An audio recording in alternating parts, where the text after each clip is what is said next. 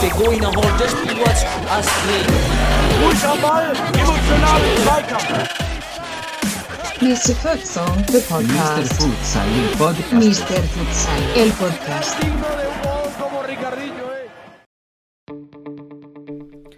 Hallo und herzlich willkommen, liebe Futsal-Enthusiasten und Enthusiastinnen da draußen an den Podcast-Endgeräten. Hier ist wieder euer lang ersehnter wöchentlicher Futsal-Podcast aus dem Podcast-Schrank. Hier euer Futsal-Economist Daniel Weimer am Mikrofon und auf der anderen Seite der Futsal-Philosoph, der kritische Rationalist. Hi Sebastian. Ah, hallo Daniel, der kritische Rationalist finde ich gut. Aber ich bin auch Optimist, muss ich sagen. Ne? Also äh, Realist, Optimist, Rationalist, ach, nenn es wie du willst. Ich freue mich dabei zu sein und an alle da draußen, ich freue mich, dass ihr zuhört und ja, lass uns die Show beginnen. Ja, die Show war ja offiziell eine sehr ruhige Futsalwoche in Deutschland. Denn wir hatten das Deutschland-Länderspiel besprochen und dann waren jetzt am Wochenende nur noch einige vereinzelte Spiele. Ich war sogar bei einem Spiel, kann ich gleich berichten. Ja, on the road, mal wieder als Zeitnehmer sogar, reingerutscht in, in die, mitten in die Basisarbeit hinein. Aber können wir gleich dazu, wenn wir, wenn wir nochmal über die Restligen vielleicht kurz sprechen, gehen. Willst du heute mal die, die, die News starten? Hast du was? Ob ich was habe? Also wir können auf jeden Fall nochmal ähm, zu Beginn Bezug nehmen auf letzte Folge, weil uns ja aus der Community da immer wieder Feedback erreicht. Und dann hat man hat uns jemand geschrieben, dass wir ja im letzten Podcast über diese äh, Nazio-Doku gesprochen haben. Und da haben wir ja das Augenmerk drauf relativ analytisch gerichtet, dass wir dort halt ähm, ja unter anderem den Spieler Gabriel Oliveira hatten und dass wir dann auf das Italien-Modell aufmerksam gemacht haben und hier eine durchaus kritische Perspektive eingenommen hätten, ähm, die vielleicht dann auch, ne, je nachdem, wie selektiv man das hört, ähm, sich so angehört haben könnte, dass wir irgendwie ein Problem damit hätten, dass Spieler eingebürgert werden würden. Ähm, hier muss ich mal vorab sagen, ich habe überhaupt kein Problem damit. Also absolut nicht. Das erstmal vorab, ohne dass sich das irgendwie blöd anhören soll. Es geht ausschließlich um die Entwicklungsperspektive des deutschen Futsals auf der Basis der Entwicklung einer Breite, einer, ja, eines Ansprechens der, äh, ja, der, der, der, der etwas breiteren Bevölkerung, um diesen Sport zum Wachsen zu bringen. Und da haben wir schlussendlich natürlich das Italien-Modell als empirischer, ja, als empirischer Fall oder als empirisches Beispiel, so wie wir es dann uns vielleicht nicht wünschen, mit einer entsprechenden Stagnation und eben nicht die entsprechende Potenzialentfaltung, die wir uns seit jeher als Futsal-Romantiker einfach wünschen. Und wir sind super glücklich, dass wir einfach eine gute Nationalmannschaft haben mittlerweile und auch Spieler wie Gabriel Oliveira, der super geil ist in der, in der Hinsicht da irgendwie auch Mhm. abliefert. Nur das Problem ist, dass wir dann nichts nachkriegen aus der Jugend, aus dem Kinderbereich. Ja. Äh, wenn wir denn in diese, ich, wie hast du es mal genannt, die Italian Futsal Trap? Ja, wie der Ökonom gerne solche Phänomene, wenn man sich in solchen Teufelskreisläufen befindet, dann kommen ganz schnell immer Trap oder Fallacy, sind immer so diese, diese Genau. Add-ons in den Namen. Deshalb habe ich das Ganze jetzt die IFT genannt, der Italian, äh, der, der Italian Futsal Trap. Richtig. Ja. Ich, ja, vielleicht kann ich jetzt auch den, den, direkt den Ball aufnehmen, was, wo wir darüber geredet haben, was, oder wie ich das halt sehe, als Sportökonom auch, das zu unterfüttern und das, das ist eigentlich total logisch, dass das am Ende genauso kommen wird, ist halt, dass äh, wenn wir eben jetzt mit den Legionären beginnen, und das ist eben der Fall, wir haben eben viele Legionäre, die eben Deutschpässe aus Brasilien haben oder die wir einbürgern dafür, dann wird natürlich jetzt ähm, Folgendes passieren in, in Zukunft. Die, die Slots in der Weiterentwicklung und auch in den deutschen Kadern sind dann halt von diesen Spielern besetzt, das sind ja Nationalspieler. Und die Nachfrage wird halt steigen nach Legionären, denn wenn ein Team, nehmen wir jetzt nicht die Top 3 aus der Bundesliga, nehmen wir Fortuna, ja, wir wollen jetzt da hoch, wir haben jetzt auf einmal Geld, äh, Geldtopf fällt vom Himmel und wir wollen stärker werden. Ja, das geht dann nur über Legionäre. Also wenn es jemanden in der Liga gibt, der mit Zusatzmoney kommt, das könnte jetzt auch Pass sein, ja, falls sie es schaffen werden. Und äh, die holt man hat, dann holt man sich ja keine Deutschen und bildet die aus. So, dann man holt sich halt Mhm. so Legionäre und dann kommt man genau in diese Trap rein. Dann gibt es also Ja. einmal diese Befeuerung von auch von der Nationalebene. Zwei, wir haben zwei Legionäre, dann geht es in die Bundesliga rein, dann gibt es im nächsten Jahr drei, vier Legionäre, dann zieht man die hoch und damit wird der Anteil von Legionären größer und von Deutschen geringern. Und dann Mhm. hat man eben in der Nazio eben irgendwann, ganz logisch einfach, einen ganz kleinen Anteil von, von eigentlich ursprünglich Ja. deutschen Jugendfutsalern und der Rest sind aus dem Ausland zugeholte.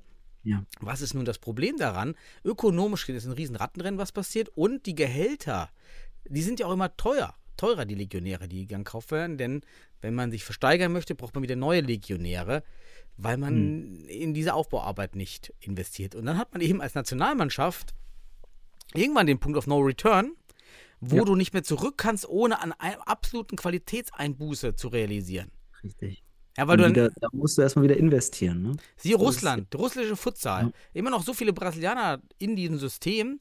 Wenn man jetzt sagen würde, wir wollen gar keine Brasilianer mehr in diesem System, dann würde der russische Futsal eventuell schon ein paar Level runterfallen. So, Mhm. Kann man machen, aber macht man das dann auch? Will man das machen, Ja. die Aufbauarbeit? Und das Nimm ist dir das. Kasachstan. Nimm dir Kasachstan. Ja, Wenn du da gut. auf einmal Mhm. die Brasis rausnimmst, zack, äh, ne, hast du hast auf einmal ein Mittelklasse-Team. Sehr gut. Ja, Das, das ist ein wichtiger Punkt, Daniel, den du ansprichst. Und man kann es ja auch kulturell super gut verstehen, so wie ich es immer sehe. Wir werden einfach, wenn wir das Italien-Modell so forcieren oder einfach auch als, als gut empfinden, äh, unausweichlich äh, irgendwann uns beschweren über die fehlenden in Deutschland ausgebildeten Futsalspieler und damit halt keine Futsalkultur, kein Nachwuchs. Und dann ist das eine Trap, eine Falle, Ja. in der wir raten, eine, eine kurzfristig oder kurzsichtige Erfolgsfalle, Mhm. die in ein Rattenrennen mündet. Ökonomisch, ich finde das super, wie du es beschrieben hast, aber kulturell halt basiert ist in der fehlenden Kultur. Und da ist es eben. Also das Mhm. ist der Punkt. Und da möchte ich darauf aufmerksam machen, dass wir, ne, und wir haben nur, ich, aus meiner Sicht haben wir aktuell nur einen Spieler, der sein Potenzial, also der einfach auf, aufzeigt, was für ein Potenzial wir hätten, wenn wir äh, Jugendliche ausbilden. Suat Ak. Der ist sofort der beste Spieler aus meiner Sicht, mitunter. Ne? Wir reden davon, ob dieser Spieler äh, vielleicht mal irgendwo international Profiliga spielen könnte. Spanien, Portugal, Top-Ligen. Haben wir letztes Mal drüber gesprochen. Mhm. Und da, da sehen wir doch dieses Potenzial, das wir uns eben wünschen. Dass wir solche Jungs für, an den Futsal binden und für den Futsal ausbilden. Der Junge wurde 2014 in dem, äh, mit, äh, 2014, mit 14 Jahren kam der bei mir ins Training mit der ersten Mannschaft. Das muss man vorstellen, mit 14 Jahren. Und wenn du Mhm. so einen Jungen mit 10 oder mit 8 schon hast, wie gut sind wir, wenn der 21 ist? Ja, Moment, Moment. jetzt Aber jetzt ist jetzt auch noch die Illusion. Also diese Ja, Italian bitte. Futsal Trip hat auch noch eine Illusion, die aktuell existiert. Nämlich jetzt sagt man, naja, was wollt ihr denn mit eurer Kritik? Wir haben doch die Spieler wie Söser und Ack. Ja. Das Problem ist, diese Spieler sind nicht auf Basis der aktuellen Bundesliga-Struktur entstanden und Richtig. würden, meine Theorie, heute so auch nicht mehr entstehen, weil die Bundesliga-Struktur eine andere ist. Ein Suat Ak und ein Söser hätt, haben ja erstmal diese lockere Regionalliga-Umgebung benötigt, um sich dem Futsal anzunähern. Weil erstmal Fußball, also Söser vor allem viel Fußball, okay, mache ich mal so ein bisschen Futsal. Das geht heute nicht. Wenn heute ein Söser, also Mem Memosch vor zehn Jahren kommt in Bielefeld, sagt, hier, geh mal zu den Futsalern, dann geht es nicht, dass er da mal hingeht und nur mal am Wochenende kickt. Genau. Das geht nicht. Das heißt, hier würde man ihn schon direkt nicht mehr aufnehmen können. Mhm. Auch ein Suat Ak mit 14, ja, wir haben kein 14, geht nicht. Du kannst ja nicht mit trainieren. Ähm, Mhm. Geht nicht. Das Niveau ist zu hoch. Und genau diesen Sprung macht man. Dann hat man so die Illusion, die wir gerade haben, dass das System doch super ist, weil wir diese ganzen jungen Talente haben. Aber das basiert eben nicht auf der aktuellen Bundesliga-Zeit. Und in fünf Jahren haben wir genau das Problem, was Italien hat. Genau. Eventuell Das ist das äh, Problem. das Problem. Das, das, geht ja von Team, vom Bundesliga-Team zu Team über, weil man ja mithalten will. Wenn du jetzt nach Bielefeld schaust, nehmen wir jetzt mal das Beispiel. Das ist nämlich der Tabellenachte, also sozusagen der Letzte, der sich gerettet hatte in der Bundesliga. So, na, ich denke, dass da natürlich noch bestimmt mal ein junger Spieler reinkommen kann. Aber je weiter du hochgehst ins Level, ins Top-Level, siehst du, und das sehen wir auch jetzt mit Regensburg, also bitte, da sehen wir eben wenig deutsche Spieler, die ausgebildet worden sind weil eben die Qualität dann in der Entwicklung auch nicht mehr aufzuholen ist. So Mhm. ist das eben. Ne? Und das meinst du eben. Du meinst, diese ist das, was wir jetzt entwickeln konnten, dank der Struktur, die wir vor der Bundesliga hatten, weil es da eben dann Richtig. weniger Verbindlichkeit und sonst was. Die kriegst du, diese Entwicklung kriegst du heute nicht mehr hin, wenn du dieses Rattenrennen forcierst und eben auch, ich sag mal in der Hinsicht so, ähm, das haben wir so ein bisschen kritisiert, dass dieses auch Argumentieren, dass das gut ist. Inhaltlich, fachlich kann ich es verstehen, aber irgendwie auch nicht, weil es eben inhaltlich, fachlich in eine, eine, eine Einbahnstraße einmündet und du sagst, irgendwann ist der Point of No Return da und wir können nicht mehr wenden. Dann haben wir die Kultur nicht entwickelt Genau. und deswegen Auch, auch ein. Christopher Wittig, Hohenstein, Ja. würde niemals in diesen Kader kommen. Wenn er, Christopher Wittig vor zehn Jahren, Ja. würde gar keiner, ja, geht zur zweiten. Aber die zweite hat halt wieder nicht das Niveau, das Trainingsniveau, Genau. wie damals halt die erste. Also, ich, vielleicht noch ein bisschen lösungsorientiert gedacht, wenn wir das jetzt sagen, okay, was, was kann die Nationalmannschaft da machen, ist ja die eine Ebene, aber auch was kann die, was muss aus meiner Sicht die Bundesliga machen? Äh, wir brauchen einen ganz klaren Anreiz. Ja, wir können ja, Ja. keine wirklichen Regeln oder Verbote machen mit Spielern, gerade nicht in der EU. Und das ist eben auch das Problem, dass viele brasilianische Spieler eben italienische Pässe haben. Eben Mhm. aufgrund dieser Migration. Es gibt auch viele mit wie Drehs mit deutschen Pässen.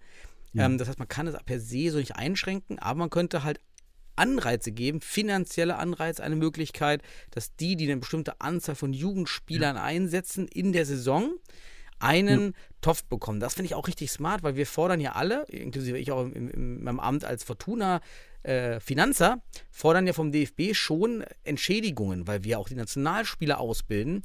Und Ja. ich würde aber auf der anderen Seite sagen, äh, gib den Verein nicht wie in Frankreich einfach 20.000 Euro. Das ist ökonomisch Nonsens. Äh, koppel das Geld an diese Jugendleistung. Weil da kannst du in dieses Geld, kannst in diesen Anreiz, kannst du alles reinschreiben, was du willst. Du kannst reinschreiben, alle die schwarzhaarige Spieler mit grünen Augen und äh, keine Ahnung, und, und Handschuhgröße 10 haben.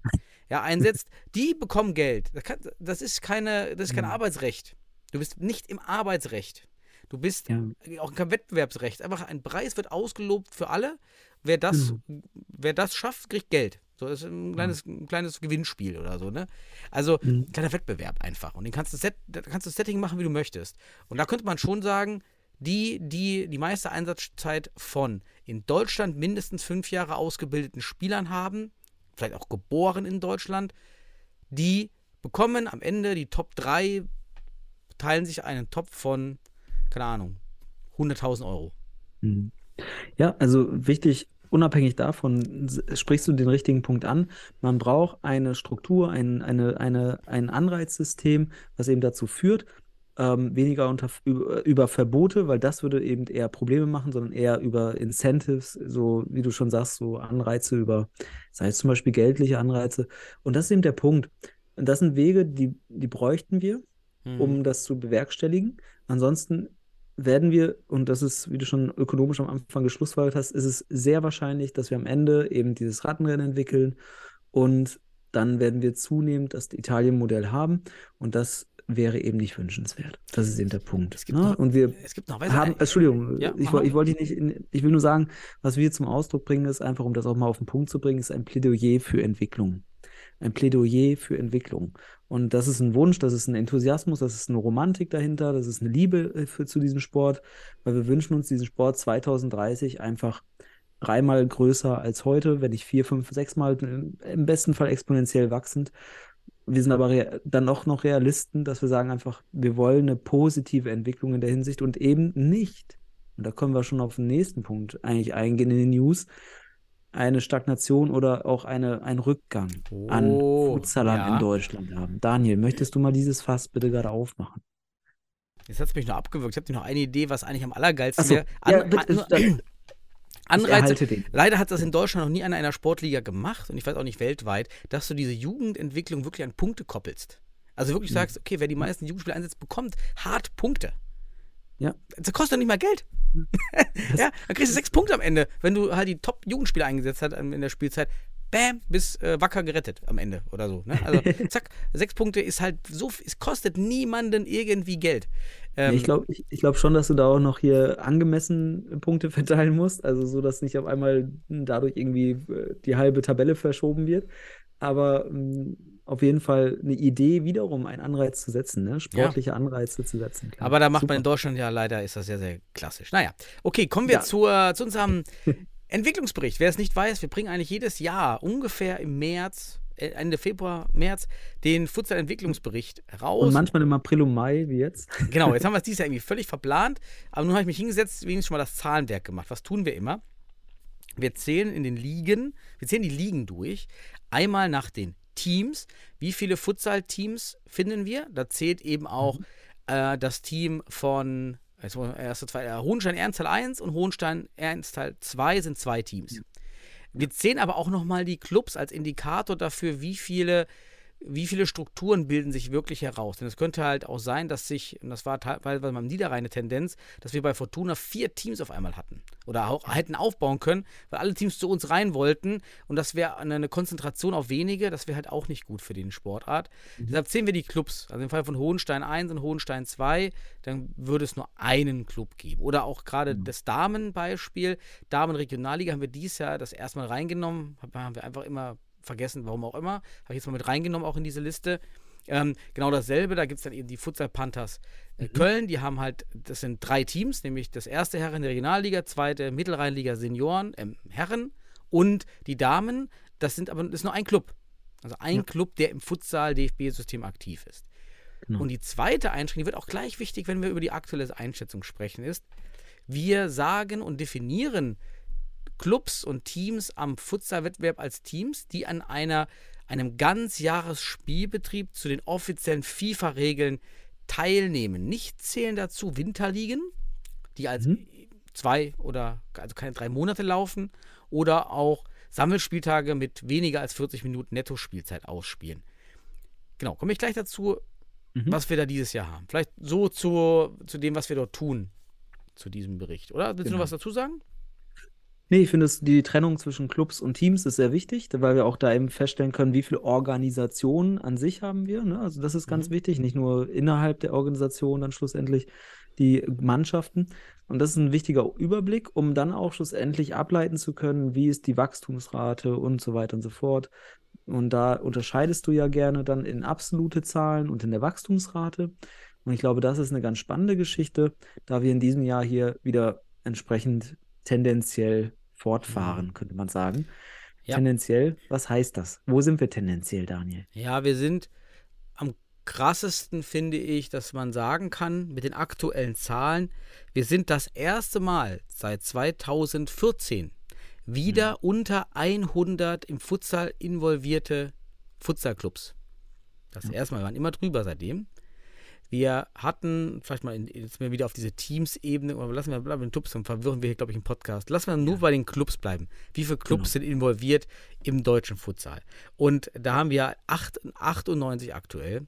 Wir hatten letztes Jahr 110. Das ist also ein Abfall von 100, äh, von, von 10 Prozent Ja. zum vorherigen Jahr. Letztes Jahr war natürlich das allerschlimmste Jahr. Durch Corona hatten wir einen Abfall von 23 Prozent davor 1% und die, die maximale Anzahl an Clubs und Teams hatten wir im Jahre in der Saison 1900, ach, 2019, 2020, nämlich mit 145 Clubs, die 173 Teams im Spielbetrieb hatten.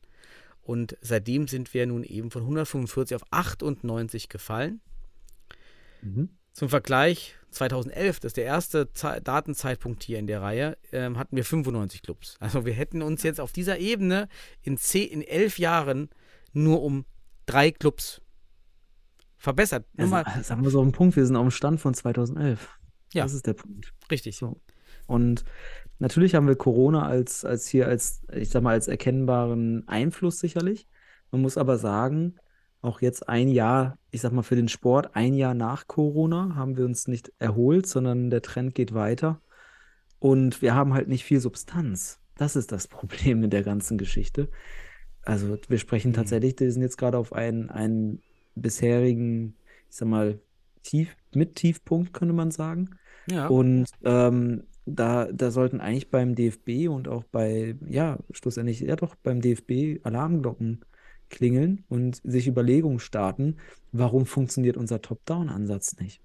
Also, ne, was Mhm. muss getan werden? Weil wiederum, und jetzt komme ich auf den nächsten Punkt, der mir da rein äh, in den Gedanken kommt, Daniel, unterstützt das ja auch unsere These, dass das Italien-Modell tendenziell zunehmen könnte.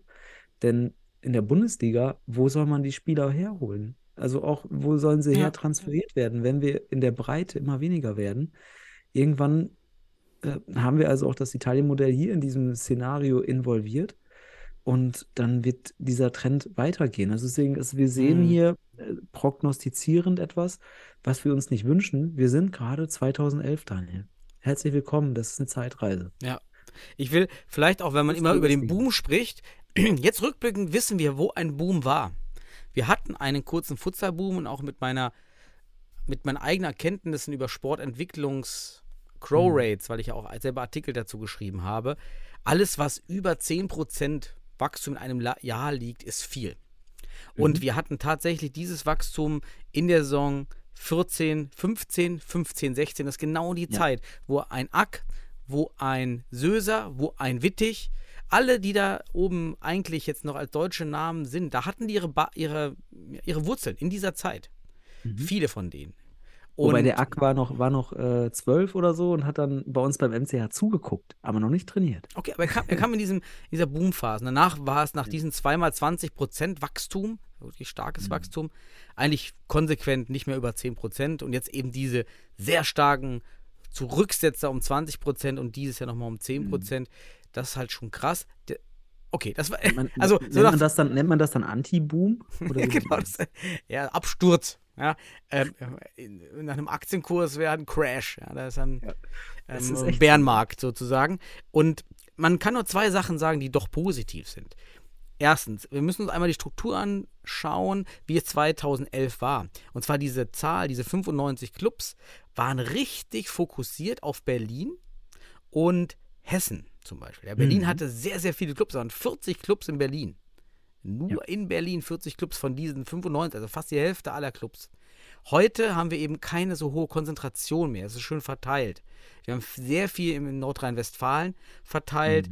Ähm, wir haben so Ligen auch noch in, in, Hamburg und auch Hessen ist ein bisschen so zurückgerückt. Also es hat sich verteilt über Deutschland die Zahl. Das ist ein bisschen positiv daran, dass es so ein bisschen gespreadet ist und ähm, sich verteilt hat. Das ist auf jeden Fall positiv. Und positiv sind jetzt kommen diese Winterligen. Denn wir haben in petto 30, äh, nee, 28 Clubs, 30 Teams, Mhm. die eben dieses Jahr in, wie wir sie nennen, eben Winterligen gestartet sind. Das ist einmal die Liga Bremen. Jetzt mal, ich muss mal die, die Zahl nochmal aufrufen hier. Wo habe ich die denn gepostet? Ah ja. Warte, Ich habe hab den, Südbaden, ich hab den Namen für unsere Podcast-Folge im Kopf. Mach weiter. Okay. Mach weiter. Südbaden hat äh, sechs Teams, sechs Clubs. Ähm, wir haben die Liga in Thüringen, das waren elf Teams und zehn Clubs, weil äh, der Erfurter Club Blumenstadt dort eine zweite Mannschaft hatte. Wir haben Niedersachsen, die haben acht Teams und sieben Clubs, weil die zweite Mannschaft von vergessen war mit dabei. Und Bremen nochmal mit fünf. So, und diese liegen nochmal kurz angefasst, haben meistens Zeitlauf, einen Zeitraum von zwei Monaten oder auch teilweise eben nicht zweimal 20 netto gespielt. Wenn es also diese 30 Teams jetzt schaffen würden und 30 oder 28 Clubs, äh, Black Frost Freiburg, äh, Freiburg wieder gegrüßt, die haben wir schon mehr, mehrfach hier benannt, gehört zum Beispiel dazu. Ähm, wenn die es eben jetzt schaffen, aus diesen unstrukturierten Ligen, ja, unstrukturiert ist falsch, aber aus diesen Winterligen eben raus in den Regelbetrieb zu kommen, ja, dann könnten wir nächstes Jahr vielleicht ein gutes Wachstum haben. Ja, also da, sind, da, sind, da, da, da müsste jetzt auch der DFB an die Landesverbände, hey, ihr habt doch diese Winterligen, pusht die doch mal bitte. Richtig, richtig. Da wollte ich gerade drauf hinaus. Denn jetzt ist eben die Frage, was macht man damit? Man hat doch diese Voraussetzungen. Du sagtest gerade, wenn wir mehr als 10% wachsen, haben wir einen Boom. Wir hätten die Chance, jetzt hier zu sagen, let's boom again. Also wir Oh. könnten erneut boomen im Futsal. Und dann ist es der Punkt. Du hast nämlich auch einen wichtigen Punkt für die Entwicklung geschaut. Es wird Aufmerksamkeit gezogen durch diesen Boom. Ja, das heißt, du hast, wir sagen ja, wir, wir werden diese Vereine in unserem Bericht mit aufnehmen, wenn sie denn spielbetriebstechnisch breiter aufgestellt sind, also mehr Aufmerksamkeit ziehen, anstatt nur in so einer kurzen kleinen Winterliga. Und ne, wirklich FIFA-Regeln etc. Also wirklich ähm, dem Boom auch wirklich dann durch Aufmerksamkeit mitzutragen. Und dann haben wir vielleicht wieder irgendeinen Stuart Ack, der mit 14 sich das anguckt und sagt, ich bin Fan dieser Mannschaft und ich bleibe am Ball und auf einmal ist der mit 16 Ja. da auf der Platte.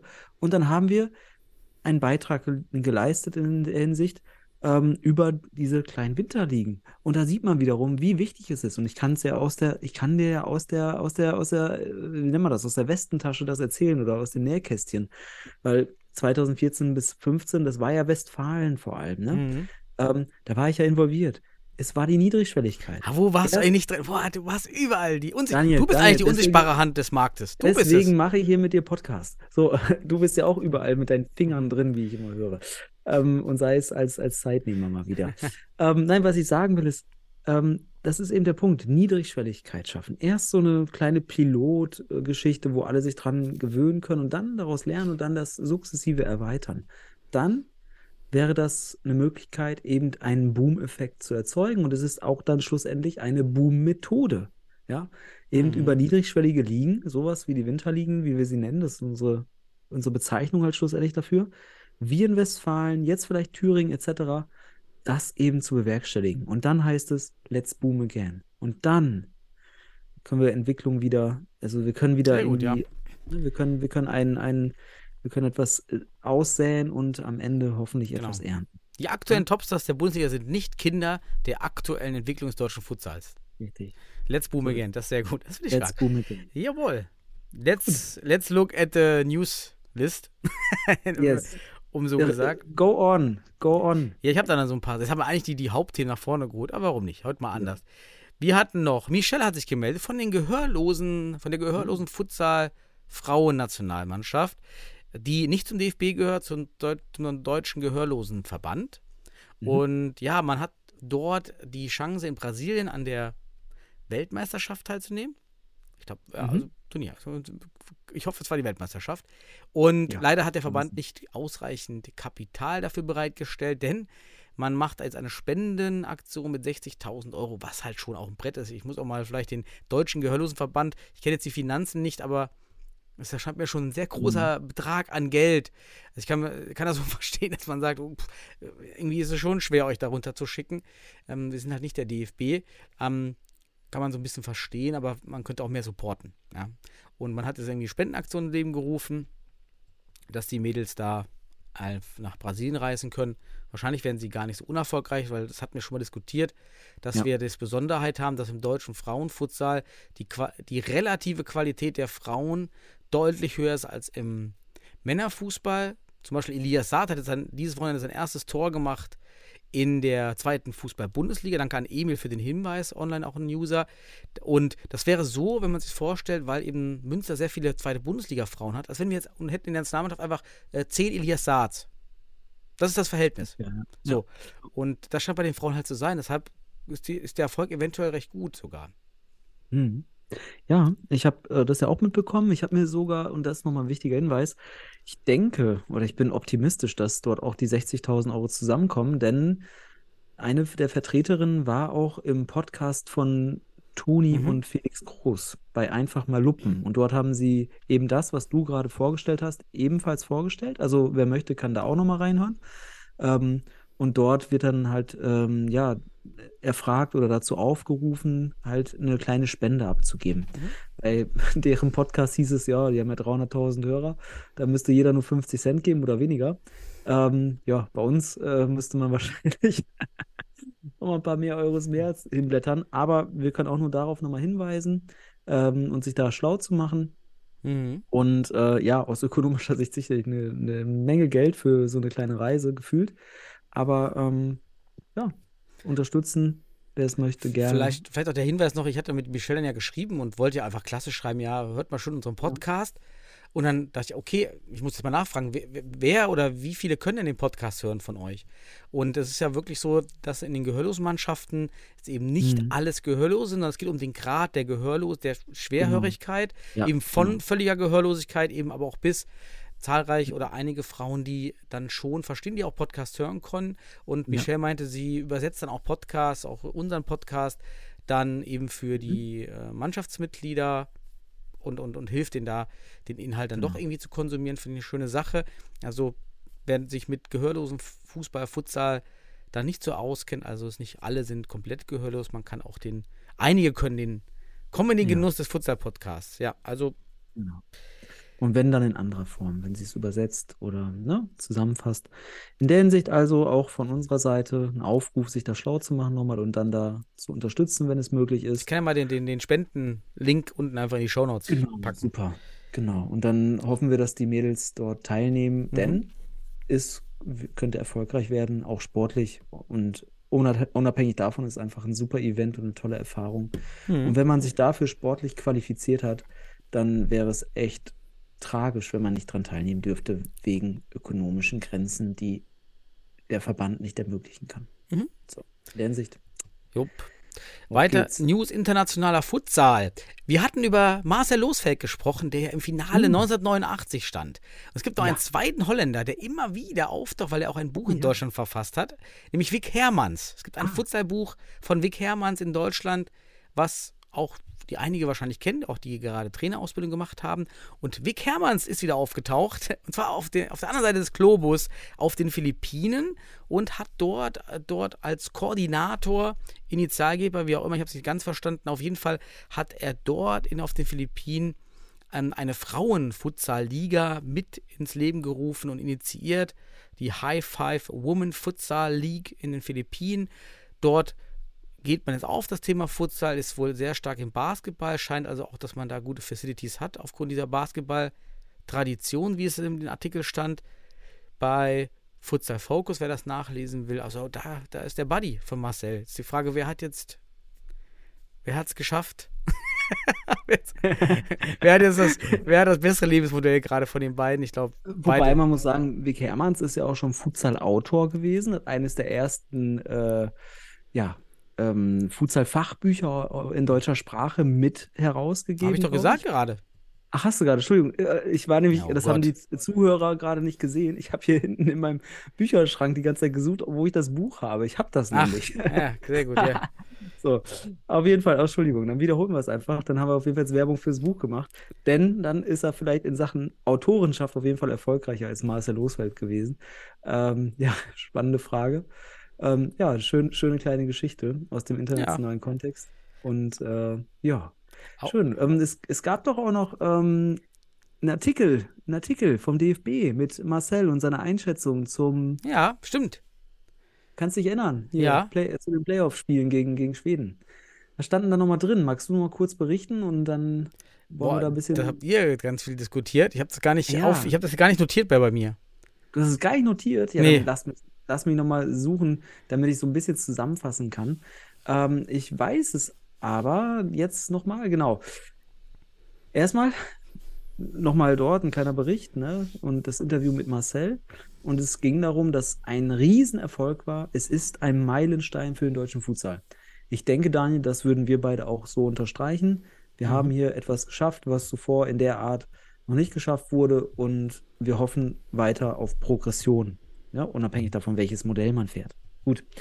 Ähm, es gab eine Einschätzung und ähm, mehr oder weniger stand dort in dem Bericht dann drin, dass es es gab so zwei Diskrepanzen, die für mich ganz interessant waren, weil wir lesen sowas ja auch und interessieren uns dafür und wir, wir können natürlich jetzt wunderbar äh, ja, so ein bisschen reflektieren, was da drin stand, aber da steht drin, bei sehr vielen Teams in den Top 20, unter denen man jetzt ist, besteht der Kader zu großen Teilen aus Profispielern, die ihren Lebensunterhalt mit Futsal verdienen und sich natürlich noch deutlich stärker auf den Sport fokussieren können, als das aktuell bei unseren Spielern noch der Fall ist. So Marcel Losfeld. Da dachte ich, Hm. äh, warte mal, wir haben doch jetzt Bundesliga, zwei Jahre. Oliveira, Drees, Wittig, Pless, Söser, Ack. Also ich dachte, dass man schon weiß, dass eben auch solche Spieler, ich denke mal spätestens seit dieser Saison, einen Großteil ihrer Brötchen durch Futsal verdienen. Und aus Mhm. meiner Sicht, also wenn man Hohenstein sich anschaut, Weidendorf, auch sicherlich sich sehr stark auf den Sport konzentrieren und als, ich würde mal sagen, im Vergleich auch zu anderen Ligen, doch auch als Profis bezeichnet werden können. Also aus meiner Sicht kann sich auch Deutschland, also könnte man den Satz auch so schreiben, dass auch bei Deutschland der Kader zu einem großen Teil aus Profispielern besteht, die ihren Lebensunterhalt mit Futsal verdienen und sich auf den Sport fokussieren können. Also, ähm, ich finde dieses Wir sind keine Profis-Narrativ langsam ein bisschen ausgelutscht. Ich glaube, das brauchen wir gar nicht mehr. Mhm. Denn äh, wir haben schon eine Handvoll Profis, würde ich sagen, in der Nationalmannschaft. Und das ist auch natürlich, natürlich ein, ja, ein, ein, ja, ein offenes Geheimnis für unsere Entwicklung, dass die Jungs sich vermehrt auf den Futsal konzentrieren und durch die Bundesliga das hohe Niveau regelmäßig haben. Ne? Oh, ja, und auch, man darf ja nicht vergessen, auch ge- gerade gegenüber Schweden. Ich meine, wir haben den Stuttgarter FC, wo wirklich internationale Nationalspieler spielen bei uns in den Ligen mit Aksentevic und Co. Ja. Also, das haben die anderen Ligen auch nicht. Also, wir sind, wir sind, genau, das Narrativ, wir sind diese ganz kleine Nation, die da jetzt gerade neu im Futsal ist. Wir haben eigentlich nur, ja, also wir sind so ein bisschen der, der super Underdog. Das würde ich auch nicht mehr sagen. Wir sind von den Strukturen, die wir haben, von, von Ja. Geld, Kapital und auch noch, was der DFB an an Struktur bereitstellt, wahrscheinlich Mittelfeld in Europa. Das, genau, das ist eben der Punkt.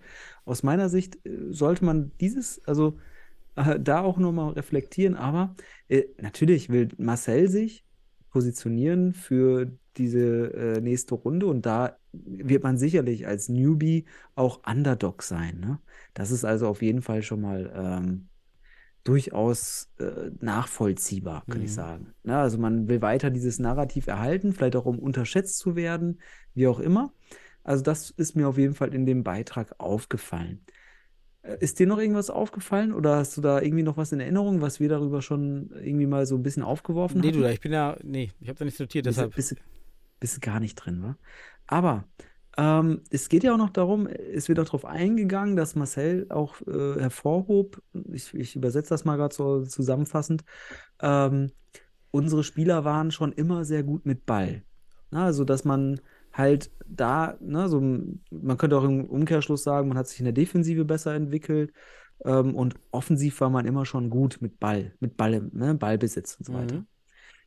Und da, das fand ich so ein bisschen okay. Also ich finde, einerseits kann ich das verstehen. Ich kann dir sogar gleich eine, eine wichtige Argumentationslinie geben, warum das absolut korrekt ist, dass man mit Ball schon immer gut war, ja, um mal ein bisschen Philosophie reinzubringen.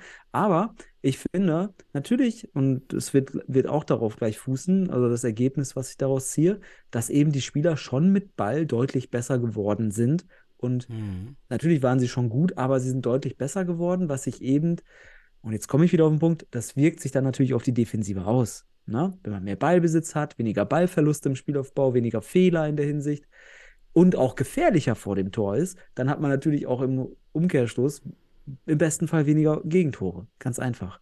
So, ähm, aber wenn man das vielleicht an einzelnen Spielern ausmachen will, wenn man nur die Ergebnisse sieht, dann sieht man natürlich zum Beispiel jetzt bei Söser, in den letzten drei Spielen hat er vier Tore gemacht. Das sind 1,3 Tore pro Spiel. Und davor hat er in 53 Spielen nur 14 Tore gemacht. Das sind 0,26 Tore pro Spiel. Das Mhm. heißt, vor allem im Abschluss sieht man hier einen ersten Trend. Also dieses Jahr, also in diesem Jahr, wenn man dieses Jahr jetzt betrachtet, die Spiele dieses Jahres, ne?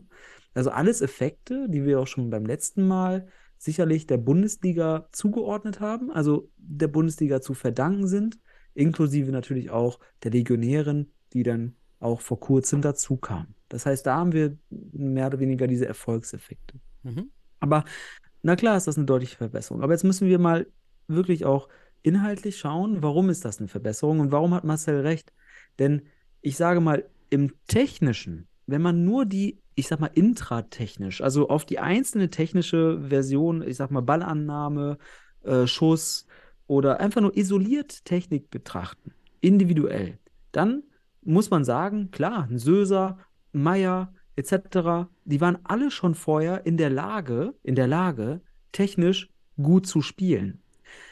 Allerdings nicht intertechnisch, also zwischen den Techniken, damit verbunden taktisch, individuell taktisch, ähm, die Techniken zu verbinden zum richtigen Zeitpunkt. Das heißt, zum richtigen Zeitpunkt den Horizontallauf mit einem Ballattackieren machen oder den, den Vertikallauf mit einer Ballattackierfinter vorher und dann den Abschluss zum richtigen Zeitpunkt. Das heißt, die Techniken miteinander kombinieren. Das, wir können also sagen, die Einzelteile waren vorher da und das hat Marcel auch richtig reflektiert. Die waren schon immer gut in den Einzelteilen. Aber in Mhm. der Zusammensetzung dieser Einzelteile sind sie jetzt dank der Bundesliga, muss man einfach sagen, äh, deutlich besser geworden. Und das ist dann sicherlich am Ende ein, das Produkt, was wir sehen, dass die Spieler in diesen, ja, in dieser, in diesen intertechnischen, also zwischen den Techniken zusammenspielend, besser geworden sind. Und das ist Erfahrung. Auf hohem Niveau, du spielst gegen Akzentjewitsch und Co., dann ist es kein Wunder, dass du einen besseren Abschluss kriegst, weil du dann zum richtigen Zeitpunkt mit der Wahrnehmung und so weiter und so fort, es wird am Ende eine taktische Entscheidung und dann kommen wir auf den Punkt, Futsal ist halt Decision Making. Wann machst du welche Entscheidung, wann setzt du welche Technik ein und da haben sie sich auf jeden Fall verbessert. Das heißt, Marcel hat recht und auch die Gegenseite hat recht, wenn man sagt, Mhm. äh, nee, die waren früher nicht so gut, was auch immer. War eine gute Analyse, Sebastian. Ich, hab- Punkt. ich, ich werde auf jeden Fall jetzt immer dafür sorgen, dass ich die Artikel auch nochmal mitnehme, Ja. weil ansonsten laufe ich an die Gefahr, dass du wie so einen Monolog durchhämmerst. Ja, aber es war ein fachlicher Monolog, Ja, okay. verstehen. Ne? Ja, passt. Dann Gut. la lass mal zum nächsten Thema gehen. War ein guter Monolog. Absolut. Ich hatte noch ein internationales Thema, hätte ich da vielleicht hervorgebracht, aber egal. Die Solomon Islands mit Damon Oh. Shaw. Wir hatten ja berichtet, Damon Shaw aus, aus, aus Ja. England hat es ja zu, zu den Lieblingen internationalen Futsal äh, ge- verschlagen auf die Solomon Islands. Man hat jetzt auch seinen ersten Pokal gewonnen. Und äh, zwar den Super, auch geil, extra Supermarket Malaysian Futsal Cup. Mhm. Und da hat man sich dann auch durchgesetzt gegen so ein paar Teams aus diesem Bereich. Das Vanuatu, Fiji, Neukaledonien. Das waren jetzt Mhm. die, die Teilnehmer und da hat man jetzt gewonnen, den, den, den Vierer, den Vierer-Wettkampf. Da war es gut dabei. Also Damon Shaw hat das erste Mal da mitgemacht. Ich finde das spannend, wie in dieser, in dieser, in diesem, in dieser Bereich, da in diesem Geograf, in dieser geografischen Region, auf diesen kleinen Inseln, da Futsal doch eben gespielt wird. Also dass sie alle ein Futsal-Team haben. Ich glaube, wir hatten mal bei Solomon Islands war mal Diskussion, dass der Verband sagt, bei Fußball kommen wir eh nicht vorwärts. Wir haben auch gar, wir haben mehr Platz für kleine Plätze, also machen wir halt Futsal. Weil beim Fußball wären wir so unbedeutend und beim Futsal hat es funktioniert, war man eben schon ab und zu bei der Weltmeisterschaft dabei. Krass, ne? Und demografisch natürlich auch zu betrachten. Für Fußball brauchst du dann wieder so viele. Beim Futsal reichen dir erstmal fünf pro Mannschaft. Also auch da eine clevere Entscheidung der Salomon-Insel. Also- Auf jeden Fall. Und übrigens, ich habe falsch gesagt, das ist nicht der, der Malaysian Futsal Cup, das ist ein Melanesian. Melanesen. Melanesen. Das ist wahrscheinlich diese Insel, ist, das- ist das diese ja, Region, wo kann die. sein. Sicherlich. Ja, Genau, Melanesian Futsal Cup. Entschuldigung, das habe ich jetzt erst Oh. gelesen. Das hatte ich gerade. Ja. Ja, falsch, falsch geschrieben, ja. Okay, ja, das waren die News. Jetzt gucke ich noch wieder aufs Handy. Da hatte ich jetzt auch noch mal ein paar. Ich war auf, ja, doch ein News, klar. Ich war ja in der Regionalliga West der Frauen. Ich war ja on the road. Wieder Ja. bei unseren Futsal-Damen von Fortuna Düsseldorf. Aber ich wurde tatsächlich nicht vor, oder intern nochmal darauf hingewiesen, dass an dem Abend das Futsalspiel ist, obwohl ich auch in der Gruppe bin. Aber ich jetzt einfach, ich es einfach nicht wahrgenommen. Aber der Trainer der Futsal Panthers Köln hat uns über Mr. Futsal angeschrieben Ah ja, genau. dass er auch immer gerne unseren Podcast hört, der Dennis. Und deswegen hat er mich gefragt, ob man sich nochmal, weil er hört leider auf als Trainer, aber er bleibt dem, kann er nicht- noch nicht so viel sagen, aber er bleibt erst bei dem Futsal erhalten. Aber jetzt für die, als Trainer der Frauen dort hört er aber erstmal auf. Und deshalb hat er uns eben angeschrieben, ob wir dann uns da nochmal treffen können und ein bisschen austauschen können tatsächlich. Ja, das liegt ja nahe bei dir, ne? Kommst du aus der Ecke? Also, Ja, waren glaub, 20 das- Minuten Autofahrzeit. Ich hatte jetzt sowieso nichts an, an dem Abend jetzt wirklich geplant. Äh, Daniel, ich war ja, äh, hier mi culpa, ich war am Wochenende in Köln. Ich war das ganze Wochenende in Köln. Ah, ich- aber Ja, okay. aber hätte ich hatte, ich hatte natürlich keine Zeit dann, weil ich dort zu Besuch war, dann rüber zu kommen nach Düsseldorf. genau. Aber und schön, ähm, das ja, klappt hat. er, ich treffe mal den Dennis, Dennis Askari, genau heißt der Trainer. Und Mhm. dann bin ich hin und auch unser Trainer von dem Fortuna, der Jo Park, mit dem ich auch äh, viel zusammen auch in der Zeit jetzt gemacht habe bei, bei, bei Fortuna, auch in der Vorstandsarbeit, ähm, legt auch dort seine Amt nie bei, weil er sich einfach jobmäßig und auch verändert hat und umgezogen ist. Und damit es wirklich schwer ist. Und es war echt ein schönes Spiel. Es ist ein 10 zu 3 Ausgang für die Futsal Panthers Köln, aber der, Spielverlauf war auf jeden Fall nicht so deutlich. Und man merkt aber auch die Differenz in der Qualität. Also in jedem Team waren schon Spielerinnen, die da nochmal deutlich besser waren als die anderen. Und die auch wirklich Pfundschüsse haben, gute Ballfinden anfangen. Äh, da waren richtig schöne Hammertore dabei. Die Torenfrauen haben sich da auch gut reingehauen, auch mit Futsaltechnik. Also war wunderbar. Es kam auch noch die, die Nora auf mich zu, die Torhüterin der Futsal Panthers Oh, Köln. Nora Sendatzki, schöne Grüße, früher wohl auch mal bei Münster. Lands war seit der ersten Saison auch im Futsal dabei, 2014. Damals noch mit Pegasus Hagen, habe ich gesehen, also ein Team, was ich gar nicht mehr kannte. Und Nora, ja, da hat sich nochmal auch mit dem Futsal-Podcast bedankt, hören das auch sehr gerne. Also es freut mich, wenn man die, die, die Leute mit unseren Futsal-Informationen versorgt und das auch konsumiert wird. Also schöne Grüße an die. Also ich An muss die sagen, beiden. bei Konsumieren kommt mir da manchmal so dieser Schauer über den Rücken. Aber du weißt, ich bin der Futsal-Ökonomist. Das ist doch gerade Ja, der genau. Running Gag, dass ich immer konsumieren Genau. sage. Das ist doch das Schöne Ja. bei uns. ja, wir, wir erleben das hier. Ja, du machst es, du erlebst es, ich konsumiere es. Das passt doch. dann. okay, Ja. das ist auch gut. Und Dennis hat es auch, ich muss auch sagen, Dennis ist jetzt seit zwei Jahren im Futsal, hat aber eine, eine allgemeine Fußball- und auch sportpädagogische Ausbildung, so wie ich es verstanden habe, und macht viel auch mit Kinderfußball, auch da in, in Köln. Und hat sehr interessante Ansätze zum Futsal, sagt eben auch, dass die Futsal-Elemente für den Futsal absolut geeignet sind und in der Jugendarbeit auch eingesetzt werden sollen. Hat da ein paar schöne Sachen gesagt. Könnte Also man aber Fußball geeignet. ja, ja, genau. In der Ah, genau. Fußballausbildung, Ja, ja. dass man diese Futsal-Elemente extrahiert Mhm. und Bitte. da und die mit übergibt. Ähm, gerade die 1 zu 2 zu 1 Situation, ja, so Überzahlspiel, was dann Ja. auch auf dem Großfeld oder auf dem kleinen Fußballfeld total ähnlich dann ablaufen wird. Und Ja. vielleicht können wir überlegen, mal im Sommer, wäre auch mal ein schöner Gast, glaube ich, der auch Lust hätte, einfach so seine Futsal-Philosophie jetzt nach zwei Jahren, ist ja auch mal schon mal so erfrischende neue Sichtweisen gerne. auf den Futsal zu erleben. Können wir mal gucken. Also Dennis, äh, come on, komm, komm in diese Sendung. Komm Ich bin vorbei. total, ich bin total, bin total interessiert dran, ganz ehrlich. Nur hier im Ja. Podcast-Schrank ist kein Blatt. Aber äh, heißt, heißt der Ash Ashkari mit Vornamen oder Nachnamen? Also, Das weiß ich Den, Dennis, nicht. achso, Dennis mit Vornamen hätte ich es gedacht. Okay, weil Ashkari Dennis da steht. Ähm, Wo denn? Deswegen Ich bin- ja. so, ist vielleicht Askari oder Ashkari sein Vorname. Aber unabhängig davon, wir wissen, von wem wir sprechen. Und es freut mich, dass, äh, Mhm. dass ihr da zusammengetroffen seid. Und ich würde mich natürlich freuen, ihn auch kennenzulernen. Und wenn er hier in den Podcast reinkommen würde, würde ich mich sehr freuen darüber. Auf jeden Fall. Und da habe ich, ach ja, ich habe Zeitnehmer auch gemacht, weil ich Ah. wurde angefragt, ich habe gesagt, ja, ich bin eh da, komm, ich mach das. Ja, nochmal so, das habe hab ich ja gesagt, an der Basis arbeiten, noch mit aufschreiben, schön. Hat mal wieder Spaß gemacht. Dann kam der Schiedsrichter auch, Run, äh, vielleicht so ein bisschen Anekdote, und meinte so vom Spiel zu mir, der, der eine kannte mich von den Schiedsrichtern, der andere halt nicht.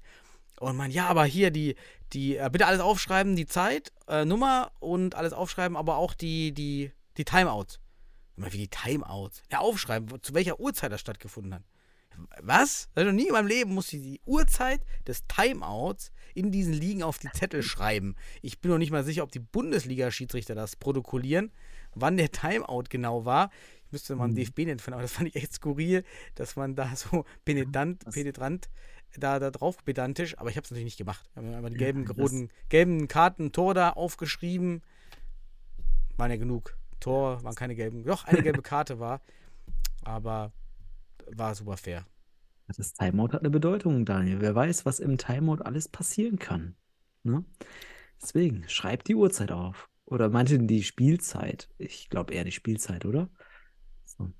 Ja, ja, jetzt nicht die Uhrzeit, Entschuldigung, die Spiel, also Genau. die, die Spieluhrzeit, ja, genau. Ja, alles gut.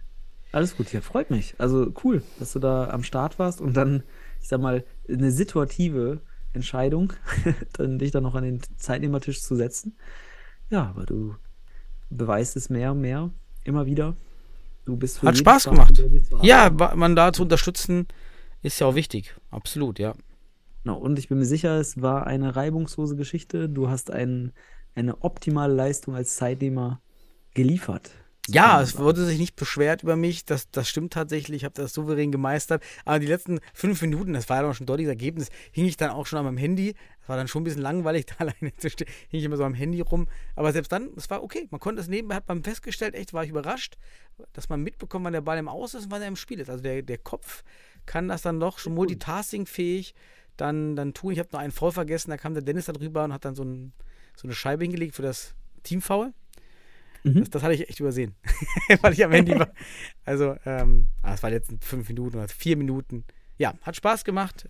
War ja nun auch das letzte Spiel leider, zwei Spiele auch ausgefallen. Auch wieder mit Oberhausen, die da jetzt wohl doch zu unzuverlässig geworden sind, leider in der Liga. Da war ja eh nie das wirkliche Interesse am Futsal da. Ja, Ja. die haben über den Winter das irgendwie überbrückt vielleicht oder so. Genau. Und Mühl, Mülheim, ja, ist ja auch, hat auch Verletzungsprobleme. Somit sechs Teams vorbei. Es waren auch mal zehn, glaube ich, in der Liste in einem Jahr. Also die Futsal Mhm. Regionalliga der Frauen war auch schon mal deutlich größer. Ne? War auch mal Holzpfosten Schwert, da hatte eine Futsal Damenmannschaft. Ne, zehn waren es nie, jetzt habe ich äh, was erzählt. Acht waren es zur Hochzeit, waren's, 2017, 18. Also auch in dieser Boomzeit waren es acht Teams. Ja. Ja, aber wir können jetzt hier auch kleine Prognose geben, wie es bei den Frauen weitergeht. Also der UFC Münster ist nun ähm, Meister geworden, ja, der Regionalliga West, Frauen Futsal-Liga West. Und die Münsteranerinnen werden nun in, in einen deutschen Meisterschaftsplayoff gehen, meines Wissens nach. Und dort sind wir gespannt auf die Neuigkeiten. Dafür verfolgen wir vielleicht die Seite der Münsteranerin oder versorgt uns bitte mit Neuigkeiten. Solltet ihr da irgendwelche Daten haben oder was auch immer. Äh, und das ist noch nicht alles irgendwie sofort veröffentlicht oder sowas, aber ihr habt die News. Wir würden sie natürlich liebend gerne hier mit der Community teilen. Also in der Hinsicht, auch da geht es um die deutsche Meisterschaft und wir sind gespannt drauf. Hm. Jetzt guck ich mal. Cool. Wir haben eine News. Ach, das hätten wir auch mal. Auch noch ganz Ja, wichtige das- News haben wir vergessen. Ja, ich auch. Ich habe auch noch ein paar News, aber wenn du hast bestimmt noch die eine jetzt, Ja, ne? Die aus das- Hamburg. Äh, Die, genau. Die Ja, News aus Hamburg. Ähm, dann mach du das mal, weil ich habe ja schon so viele News vorgelesen. Ja, also erstmal sehr lobenswert. Der, die HSV Panthers kann man jetzt auch mal kurz im Saisonrückblick, den wir mal ein bisschen äh, kurz hier reinbringen, zu, zu, den, zu einem Punkt. Und zwar zur, ja, durchaus zur Informationsvermittlung. Man hat sehr regelmäßig auf jeden Fall die, ja, die Interessierten mit Informationen versorgt ähm, über die gesamte Saison oder zumindest über weite Strecken der Saison. Und auch jetzt versorgt man seine, ja, ich sag mal, Anhänger mit Informationen, auch wenn sie nicht so positiv sind, denn es wird vier Abgänge bei den HSV Panthers geben Mhm. zur neuen Saison und darunter auch wirklich zwei, die puh, für den deutschen Futsal es in sich haben. Ähm, gut, fangen wir an mit Benjamin Bulanik, der einer der Torhüter bei den HSV Panthers war, der äh, zum Saisonende die Truppe verlassen wird. Dann Finn Hanke, auch für mich eigentlich, Mhm. also eigentlich auch jemand, der auch dort absolute Stammkraft war, wenn er denn da war. Auch mal hier und da verletzt. Und jetzt kommen wir zu den beiden Nationalspielern, Daniel. Zwei deutsche Nationalspieler sagen, wir verlassen den Futsal und konzentrieren uns mehr auf den Fußball. Und zwar Dennis Öztürk und Sid Zisken. Das waren für mich natürlich Meldungen, weil ich bin, ja, auch ich bin natürlich hier auch ein bisschen so ein Sympathisant der HSV Panthers, aber vor allem Dennis Öztürk und Sid Zisken fand ich, sind zwei ganz wichtige Spieler gewesen, die eben auch das Potenzial haben oder gehabt hätten, jetzt müsste man ja leider sagen, in der Nationalmannschaft Leistungsträger zu werden mit der Mhm. Zeit, mit den nächsten ein, zwei Jahren. Ja? Es wird sicherlich daran auch gelegen, ha gelegen haben, dass ein Öztürk häufiger dabei war und keine Spielzeit bekommen hat in der Nationalmannschaft, was sicherlich auch dazu beiträgt, dass der Junge sich sagt, ja, ich weiß nicht, ob es weitergehen muss Ja. ähm, mit dem Futsal. Also der Anreiz war durch die Nationalmannschaft da dann auch nicht groß genug, beziehungsweise eben vielleicht auch eben nicht da, weil er nicht gespielt hat. Und Sid Siskin, ja, also auch sehr, sehr schade, war aber auch verletzt über lange Zeit. Ähm, ja, meines Wissens eine Schulterverletzung etc. Sehr schade. Ähm, Daniel, das erstmal aus meiner Sicht die, die Herzensbotschaft, dass es einen echt leid tut für, für den deutschen Futsal und für die HSV Panthers. Äh, wie hast du die Information aufgenommen? Eigentlich, ja, das ist schon, deckt sich sehr mit seiner Meinung. Ist ein Schlag in das Gesicht der Futsal-Landschaft und zeigt, dass das Geld, was man im Fußball verdient, dann doch eben hoch ist in der Oberliga oder wo auch immer die Spieler hinwechseln, Mhm. also irgendwas in dem, in dem, in dieser Gegend Oberliga und zeigt eben auch, dass die HSV Panthers da auch nicht viele gezahlt haben anscheinend. Und das äh, generell im Hamburger Futsal wird halt nicht so viel bezahlt. Andersrum, ist ein Indiz dafür, so rum, dass da nicht so viel bezahlt wird. Und da, da stellt man sich jetzt schon die Frage, ja, liegt das vielleicht auch an diesen, an, an, an diesen Clubs? Es sind so viele, ja, es ist ja doch sehr, sehr mit drei Clubs in der Bundesliga plus noch Sparta da unten. Also, das ist sehr traurig und zeigt, wie fragil dieses Futsal-Pflänzchen aktuell ist und dass es sich nicht, dass wir uns nicht ausruhen dürfen auf diesem Erfolg dieser äh, der aktuellen Nationalmannschaft, die nochmal auf dem Futsalentwicklung vor fünf, sechs bis sieben Jahren basiert. Nämlich, wir haben in fünf Jahren ein Riesenloch, wenn, wir, wenn wir jetzt nichts tun. Weil das kommt, dieses Loch. Das werden wir dann auch merken. Und wenn jetzt sogar solche Spieler, die noch aus dieser Zeit 2015, 2016 stammen wie Öztürk, obwohl war später, ne? Öztürk war ein bisschen später, aber Ja, später, später, aber ähm, in einem Alter sind, die, wo sie einfach jetzt noch eine gewisse Futsal-Karriere vor sich gehabt hätten. Das ist eben der Ja. Punkt. Und die eben auch noch sich quasi aus dieser Zeit vor der Bundesliga entwickelt haben im Futsal, die es auch heute nicht mehr, wenn sie denselben Status hätten wie damals, schaffen würden, so einfach. Ja. Wenn die jetzt gehen. Also es ist schon echt bitter, dass so junge Spieler gehen. Boah, ja, waren, ich glaube, für viele war das jetzt ein Schock, dass die Spieler sich da zurückziehen. Wäre auch mal spannend zu wissen, ob die Fußballvereine da Druck machen. Mit äh. Doppelspielrecht oder nicht ähm, Doppelspielrecht, aber Futsalverbot war ja dann immer auch mal im, ist ja da rumgeschwebt. Vielleicht ist es auch, ist auch ein Thema. Also meldet uns gerne, wenn wer genau die Hintergründe Mhm. weiß. Vielleicht auch die Spieler selber, meldet euch mal gerne und kommt mal in den Podcast, erklärt so ein bisschen eure, eu- eure, Id- ja, eure Motivation hinter diesem Schritt und wie es euch damit geht. Ich, Mhm. ich bin immer gespannt, ob die Spieler ja nicht trotzdem in der Nationalmannschaft weiterspielen können. Das Aus bei den HSV Panthers bedeutet ja nicht, dass sie in der Nationalmannschaft raus sind. Per Ja, se. Dafür war, dafür war die Rolle der Spieler in der Nationalmannschaft in der letzten Zeit halt auch nicht prägnant genug. Also sie haben wenig Einsatzzeit gehabt, ne, muss man auch sagen. Ähm, was sicherlich auch dann den Anreiz Nationalmannschaft so ein bisschen verringert hat. Gleichzeitig, es gibt noch für mich auch noch weitere Erklärungsansätze, denn natürlich, das sind beides Nationalspieler, auch Finn Hanke und, und Bulanik, beides Bundesligaspieler gewesen.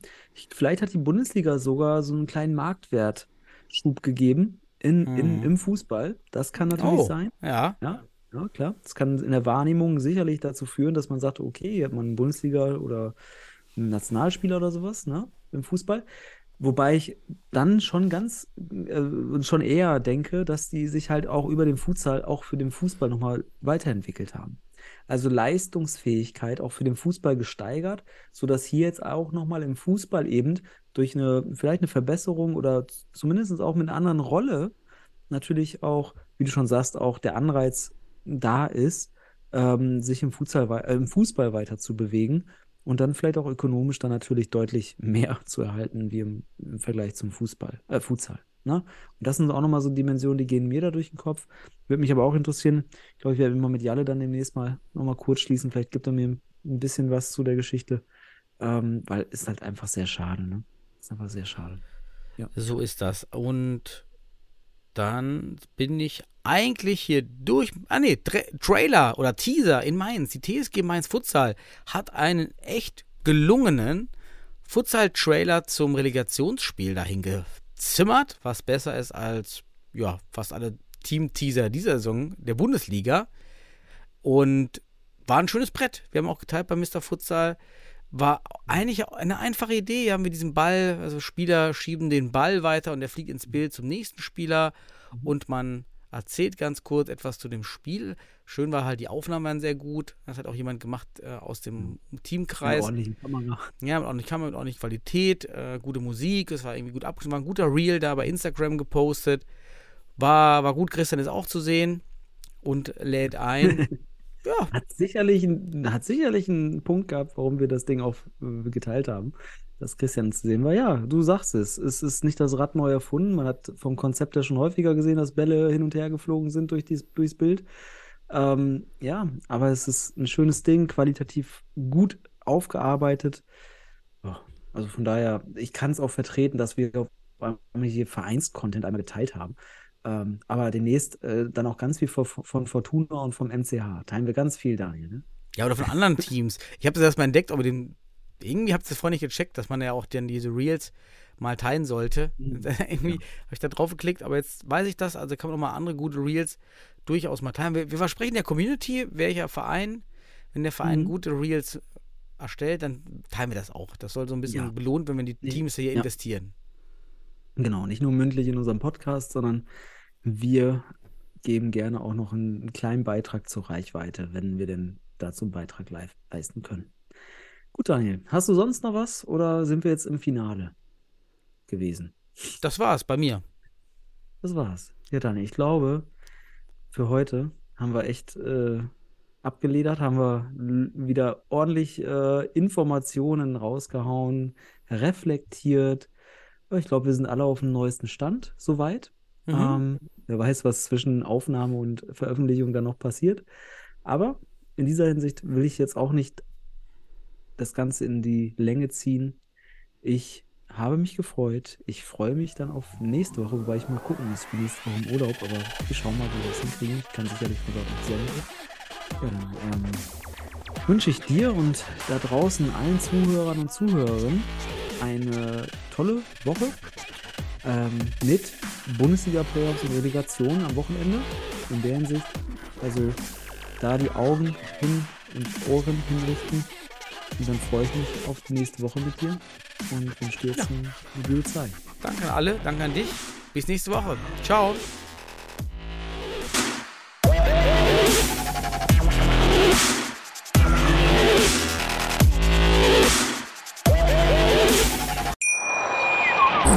Wie baut man eine harmonische Beziehung zu seinem Hund auf? Puh, gar nicht so leicht. Und deshalb frage ich nach, wie es anderen Hundeeltern gelingt, beziehungsweise wie die daran arbeiten. Bei Iswas Dog reden wir dann drüber. Alle 14 Tage neu mit mir, Malte Asmus und unserer Expertin für eine harmonische Mensch-Hund-Beziehung, Melanie Lippisch. Ist was, Dog? Mit Malte Asmus. Überall, wo es Podcasts gibt.